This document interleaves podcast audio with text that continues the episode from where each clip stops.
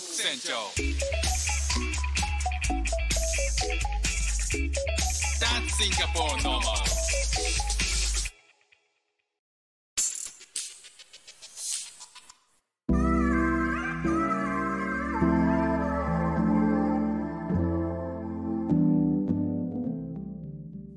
どうもフック船長です。シンガポールで3歳と4歳の息子の子育てをしている主婦です。イラストに挑戦したり、歌を歌ったり、英語学習のことだったり、海外生活で面白いと感じた日本との文化や価値観の違い、そこから改めて感じた日本のすごいところなんかをお話ししております。さあ、フック船長、えー今日はですね、まあ、シンガポールに来てから、まあ、かれこれ1年ちょっと経つんですけど、えーシンガポールでテレビっていうのが、まあ、あの日本のテレビが見れるようにできるっていう仕組みは、えー実はあってシンガポールにいても日本のテレビががっつり見れるんですよ。まあ、あの特別なその契約をして、えっと、なんか月額を払うと見れるようになるんですよね。で最初シンガポールに来てから、えっと、少しやってたんですよそれを。だけどまあ結局見なくなってやめたんですよね。でまあ、当時はやっぱりこう日本からシンガポールに来て日本の情報をまだまだ知りたいとか、えー私ね何を隠そうガチガチのテレビっ子でですね。まあ本当にこう日本にいて、えーまだねえっ、と20代の頃は、まあ、30代入ってもそうかな。えっ、と夜寝る時にテレビがついてないと寝れないみたいな。なかなか土地狂った、えーテレビ鏡でですね。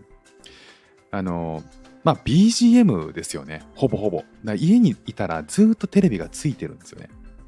でテレビがついてなくてもラジオがついてたりして何かしらあの情報を浴びてないとこう震えて震えて仕方がないって 寂しくて寂しくて震えるというね。あのそんなタイプだったんですよね。で、えーまあ、それがね子供の頃からもずっとそうだったんですけど、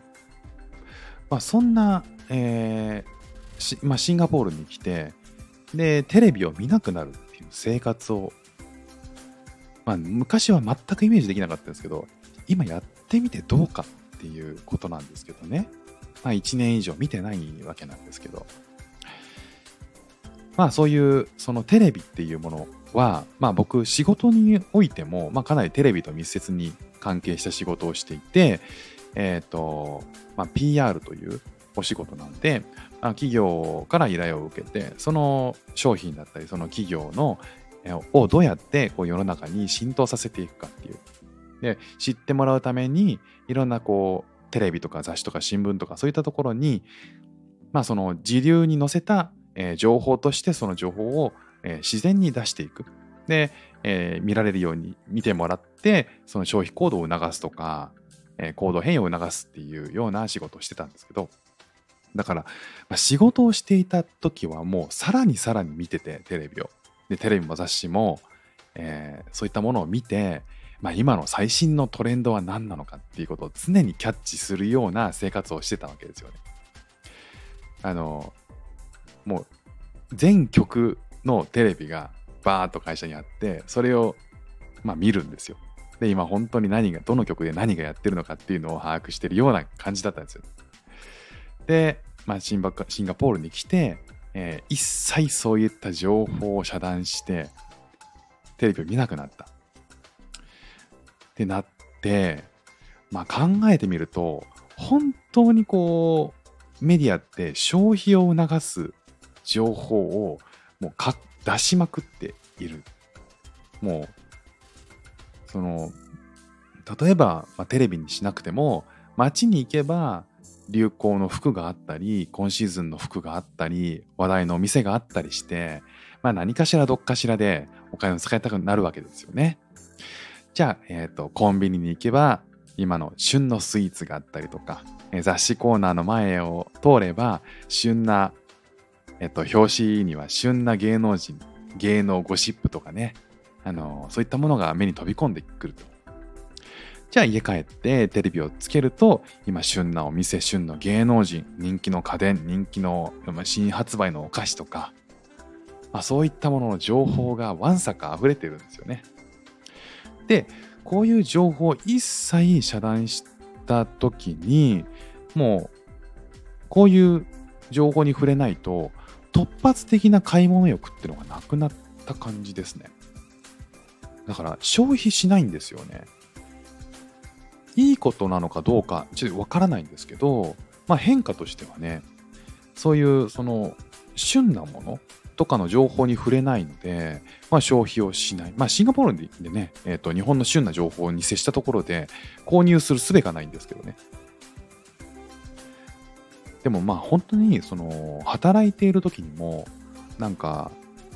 働いて働いた分のご褒美として消費行動をしてたっていう節もあるんですよね。振り返ってみると。例えばね、こう人に会うから、やっぱりこう人に会うのでおしゃれしたいし、最新のお店を知っときたいし、最新の家電を押さえておきたいっていうようなあのタイプの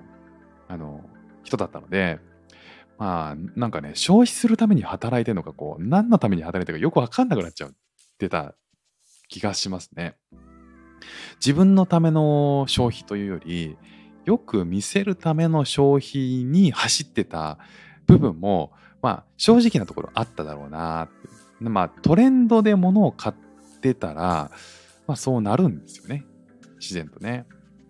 まあ、こういったことがなくなったっていうのは、まあ、テレビとかメディアに接触する影響っていうのがすごく大きかったんだなっていうふうに思います。で、接しなくなるとどうなるかっていうと、メディアを選んで、えーと、接するようになるんですよね。まあ、メディアというか、こう情報、欲しい情報を取りに行くためにそのメディアを、えー、見に行くっていうことになるんで、まあ、不要なものを排除して、自分に本当な必要、本当に必要なものだけを取り込むようになったなっていうのが、ここ1年すごい変化だなっていうふうに思いました。じゃあそれで得られたもの何かっていうのは、まあ、うん、難しいは難しいんですけど、まずあの自分が今本当に欲しているものってのは何なのっていうのを自分に尋ねるようになった感じはしますね。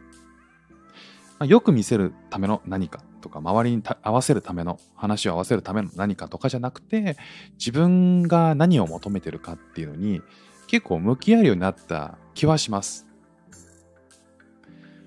という感じでね、こう、テレビレス生活っていうのかななんていうのかな。意外とね、いけるもんだなと思いました。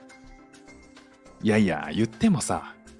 ね、そんなこと言っても、テレビ見なかったらさ、話題についていけないじゃんって。いうご質問もあるでしょう。そう、話題にはついていけないんですよ。もう正直に言うとね。でも、最新の話題についていかないといけないっていう交友関係は、まあそこでストップするかもしれないんですけど、